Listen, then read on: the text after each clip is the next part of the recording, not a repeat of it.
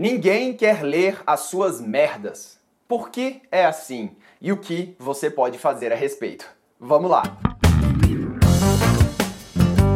Queridos bibliófilos, queridas bibliófilas, queridos escritores que estão ali na trincheira, que estão trabalhando nas suas palavras todos os dias, queridas escritoras, bem-vindos a esse vídeo que vai ser muito legal para nós que somos artesões das palavras. Porque hoje vamos falar de um livro sua História Além do Ego, um guia prático e filosófico para domar sua obra e torná-la irresistível, de Stephen Pressfield. Mas antes gostaria de pedir para você se inscrever no canal, pois assim você não perde nenhuma atualização e tem muito material gratuito no site lereverbo.com, muita coisa bacana. Tem o podcast também Lereverbo, onde você escuta a estes vídeos em qualquer plataforma digital. Então não perca tempo e siga tudo, baixe tudo e participe, e acesse e curta e compartilhe e tudo mais. Agora vamos falar desse livro fantástico. Olha, isso aqui foi um presente, literalmente um presente que a Hanoi Editora mandou para mim falou: Fred, olha só, a gente viu que você gosta do Steven Pressfield, e é verdade, tem um vídeo aqui no canal que é A Guerra da Arte, e eu achei fantástico o livro. É, e aí a Hanoi falou: então a gente vai te mandar um presente. Esse livro acabou de sair do forno aqui no Brasil e a gente queria ver o que você acha. Olha, Hanoi, muito obrigado, cara. Porque daqui por diante, Steven Pressfield vai ser o meu mentor de escrita, na forma de livro, né? O meu mentor vai ser um livro, né? Eu gosto de livro, então meu mentor nada melhor do que ser um livro. Até porque conversar pessoalmente com Steven Pressfield seria uma honra, mas eu acho que tá meio distante. É, beleza. Por que, que eu comecei falando que ninguém quer ler as suas merdas? Porque é a segunda vez que acontece isso, cara. O título do livro é completamente diferente do que a galera publica. Então, não sei o que, que aconteceu com a Hanoi, não sei o que, que aconteceu é, com as questões internas, mas o título da obra é Ninguém quer ler as suas merdas. Por que é assim e o que você pode fazer a respeito. Esse é o título original em inglês. Talvez eles não quisessem colocar um palavrão na capa, talvez esse título já exista, não sei qual foi a questão, mas é completamente diferente de Sua História Além do Ego, né? Convenhamos. Até porque esse título, Sua História Além do Ego, ele é meio dúbio, porque história aqui parece que é a sua história de vida pessoal.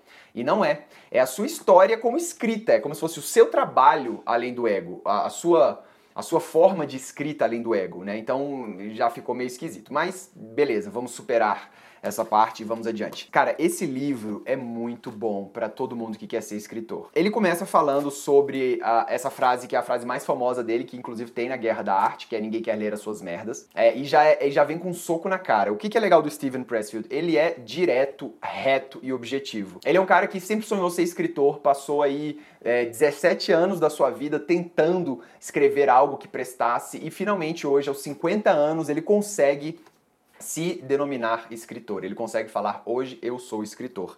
E isso está aqui no final do livro.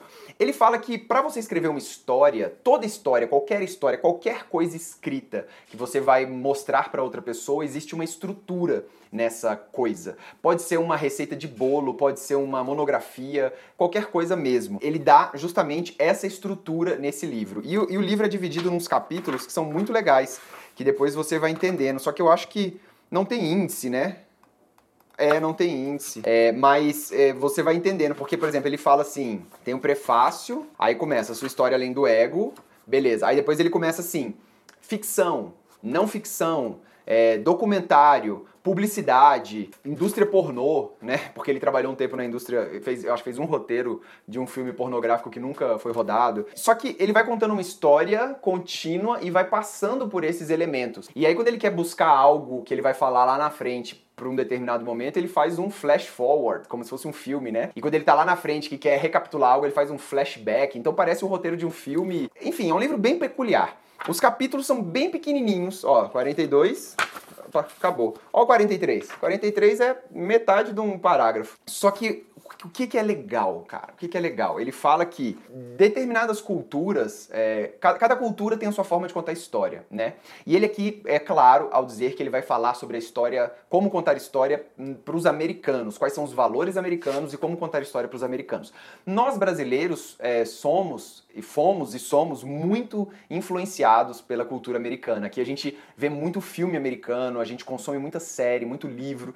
Então a, nossa forma de contar a história também é um pouco parecida. E além disso, existe uma forma universal de se contar história. E aí ele justifica, mais pro final do livro, essa questão de por que, que ninguém quer ler as suas merdas. Aí ele explica o que, que isso significa. Ninguém quer ler as suas merdas egocêntricas, pessoais, o seu diário ali que você escreve todo dia, os seus sofrimentos, porque a leitura é um diálogo, a leitura, o leitor participa ativamente junto com o autor, é, um, é uma sociedade onde o autor escreve, sonha e o leitor sonha junto, o leitor pensa junto, ele, ele cria aquela, aquele mundo que você está escrevendo na mente dele. Então, se você não escreve pensando no leitor, se você não tem esse carinho de fazer uma obra que seja deglutível, né, que, que a pessoa consiga é, é entender a obra, cara, ninguém quer ler as suas merdas. A gente já tá com tanta coisa hoje em dia, rede social e televisão e não sei o que, muita informação e e-mail e tanta coisa, e a galera ainda vai parar para ficar lendo dúvidas existenciais sobre. Não vai, sacou? Então é, é isso que ele diz, né? E ele é um autor bem comercial. Então, assim, vamos falar na real, né? Assim, de escritor para escritor. Cara, a gente tem que vender livro. Não só livro, mas livro, roteiro, publicidade. É, roteiro de venda, documentário, série, a gente escreve porque a gente gosta, porque a gente ama, porque é o chamado do artista nosso a escrever, mas a gente tem que colocar comida na mesa, a gente tem que ganhar dinheiro. E ele é direto e reto, fala, cara, você tem que ganhar dinheiro como escritor. E para isso você tem que escrever comercialmente. E o que é escrever comercialmente? É escrever, se prostituir na sua escrita, escrever só o que os outros querem, mas você usar a sua criatividade dentro de uma estrutura de venda, de uma estrutura de contação de história. E aí ele dá essa estrutura. E isso, cara, é o ouro colocar isso aqui num, num, processador e vou refinar o suco disso aqui e vou passar para vocês. É, primeiro, conceito. É, todo texto tem, um, tem, que ter um conceito. O que, que é o conceito? O conceito é algo externo, é uma visão, um viés, um dispositivo, um enquadramento único.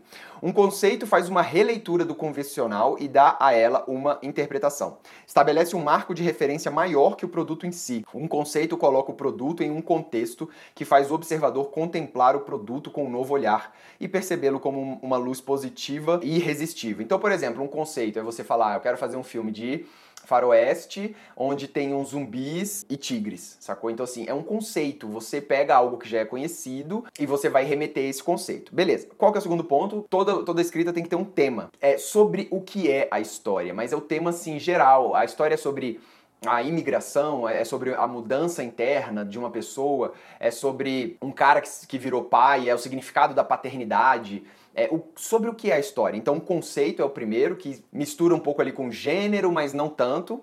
É, e o tema é o segundo. Terceiro, toda a história tem o primeiro ato, o segundo ato e o terceiro ato. Junto com a jornada do herói, isso é a história. Então, trabalhar sempre em três atos. O primeiro ato precisa ter um incidente incitante, que os roteiristas usam muito isso. O que é um incidente incitante? é o evento que faz a sua história começar, né? A, sua história ela começa em determinado momento, né? Tipo, quando? Qual que é o evento que faz a sua história começar?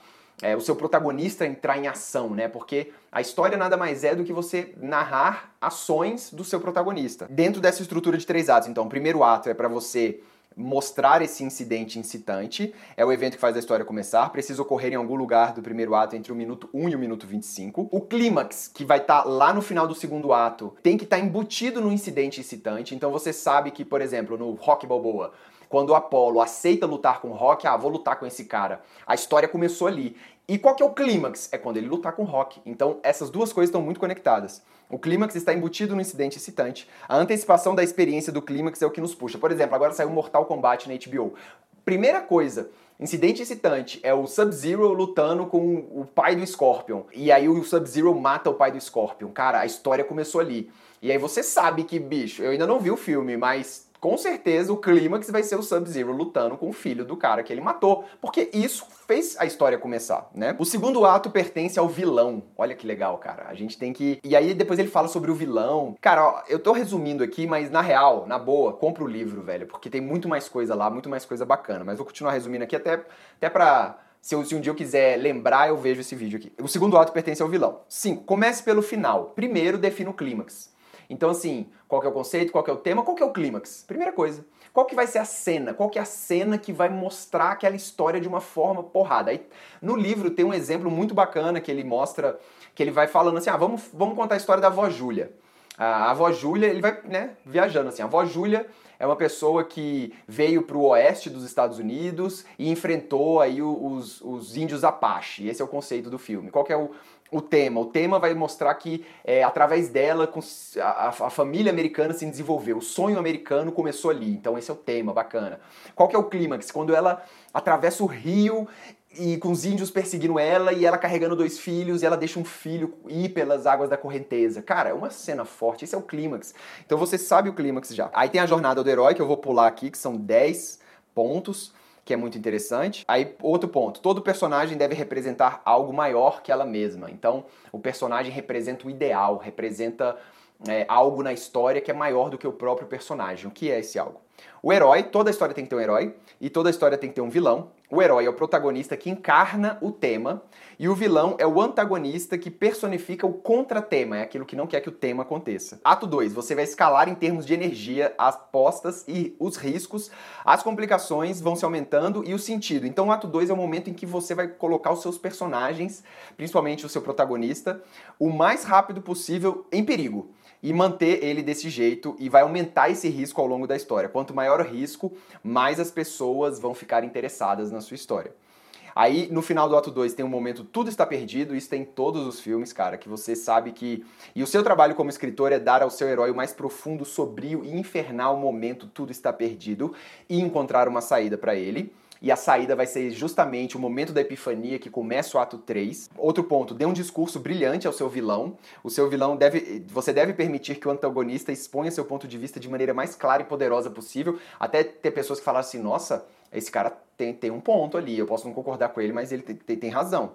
Tipo, é, Avengers, né? O, o o Thanos lá, tipo, cara, ele tem um ponto, é muito sombrio e tal, mas ele tem um ponto. Ele deve ser exposto de um modo racional e convincente em sua lógica, e temos que manter a humanidade do vilão. E o clímax, que é o ponto final, que é ao redor do conflito entre o herói e o vilão, e é o desfecho de tudo que vem antes do tema. É, não tomarás o clímax da mão do seu protagonista. Cada problema do personagem conduz à história, cada paixão dele é insaciável, cada personagem é uma estrela o clímax resolve o conflito entre tema e contratema. Cara, isso aqui faz muito mais sentido para mim. Agora que eu tô lendo isso, que eu falei assim, nossa, eu vou passar isso no vídeo, vai, vai, vai ficar muito claro pra galera, mas não fica não. Eu acho que fica até, de repente, fica até um pouco mais complicado, porque aqui no livro ele explica tudo isso que eu tô falando e ele vai, a estrutura do livro é muito legal. Cara, compre o livro, tá? Compre o livro, porque é muito bom. Você que quer ser escritor e quer ganhar dinheiro escrevendo, e aí tem um capítulo aqui que eu quero ler, que é um capítulo muito legal. É, é, o capítulo sobre o chamado do artista, que é o capítulo 115 aqui, que ele fala a habilidade do artista. Nós sabemos o que um carpinteiro faz, entendemos o trabalho de um cirurgião.